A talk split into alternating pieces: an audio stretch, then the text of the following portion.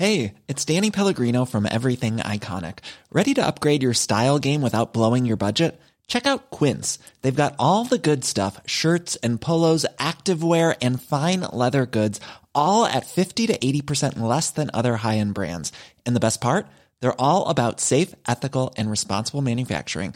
Get that luxury vibe without the luxury price tag. Hit up quince.com slash upgrade for free shipping and 365 day returns on your next order. That's quince.com slash upgrade. Minute Papillon. Salut, c'est Laetitia Béraud, bienvenue dans Minute Papillon, le podcast d'actu de 20 minutes. Aujourd'hui, on parle de retraite à points en Suède. Et à la fin de cet épisode, vous saurez que le diable se niche dans les détails. En ce moment, on regarde du côté de la Suède puisqu'ils ont introduit il y a près de 20 ans une réforme des retraites. Et ils ont aujourd'hui principalement une retraite à points.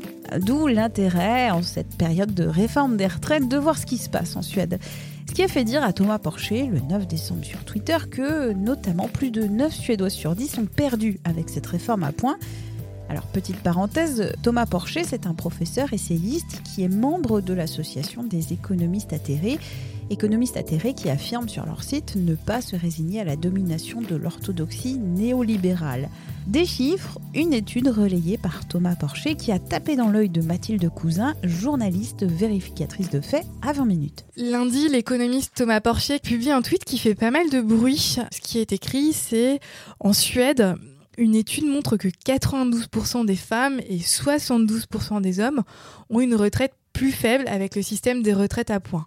Thomas Porcher précise, sa source c'est la Caisse des pensions suédoise en 2017. J'ai voulu en savoir plus et notamment retrouver cette étude. Donc euh, là, je suis allée chercher sur le site officiel euh, de la Caisse des pensions suédoises, donc le, cet organisme officiel. J'ai fini par trouver, effectivement, il y a bien une étude qui a été publiée le 21 mars 2017. Et cette étude, elle compare bien des niveaux de pension dans l'ancien et le nouveau système, mais elle compare les niveaux de pension pour les personnes nées entre 1938 et 1945, donc pas pour l'ensemble de la population. Donc on peut pas euh, lancer, c'est compliqué de lancer 92% des Suédoises et 72% des Suédois ont perdu avec ce nouveau système, parce qu'en fait cette étude elle ne porte que sur une génération très particulière qui est une génération, on peut la qualifier d'intermédiaire. C'est-à-dire que c'est une génération dont une partie de la pension est encore dans l'ancien système, où c'était les 25 meilleures années de votre carrière qui comptaient pour le calcul de votre retraite, et une autre partie de la pension euh, est donc dans ce nouveau système de, retraite à points. L'étude ne porte que sur ceux nés entre 1938 et 1945. Comment l'économiste Thomas Porcher aurait pu avoir connaissance de ces chiffres? Ces chiffres, en fait, ils ont été sortis par Alain Lefebvre. Il est auteur de Macron le Suédois, c'est un livre qui est paru aux éditions PUF. Et euh, il est surtout spécialiste des questions euh, sociales en Suède, donc il connaît très très bien le sujet. Il a notamment travaillé pour l'ambassade de France en Suède euh, sur ces questions sociales. J'ai contacté Alain Lefebvre pour en savoir plus sur, sur la source de, de ses propos, donc il m'a bien confirmé qu'il faisait bien allusion à cette étude. Et surtout, il m'a apporté pas mal de précisions euh, euh, intéressantes. Euh, il m'explique par exemple que donc cette étude, elle ne porte que sur les retraites reversées par l'État. Mais en Suède, on n'a pas qu'une retraite qui est reversée par l'État. Pour la très grande majorité des gens, il y a aussi des retraites professionnelles qui sont financées par les employeurs et les employés, m'a-t-il précisé. Et donc ce qu'il me dit, c'est que ces retraites donc professionnelles ont augmenté sensiblement après le vote de la réforme, ce qui a en fait compensé la baisse de la pension publique à l'époque, car ces pensions professionnelles représentent une part euh, importante des revenus des retraités. Alors, la conclusion sur euh, les propos de Thomas Porcher, faux, vrai, un peu vrai, un peu faux? Alors, c'est surtout un peu rapide. Un peu rapide et, et incomplet parce que ça ne prend pas en compte l'ensemble du système de, de retraite. Merci encore à Mathilde Cousin, journaliste vérificatrice de faits à 20 minutes.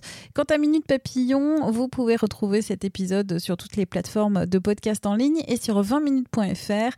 N'hésitez pas à vous abonner, à nous envoyer quelques petites étoiles et des commentaires. Un grand merci. On se retrouve très vite. Salut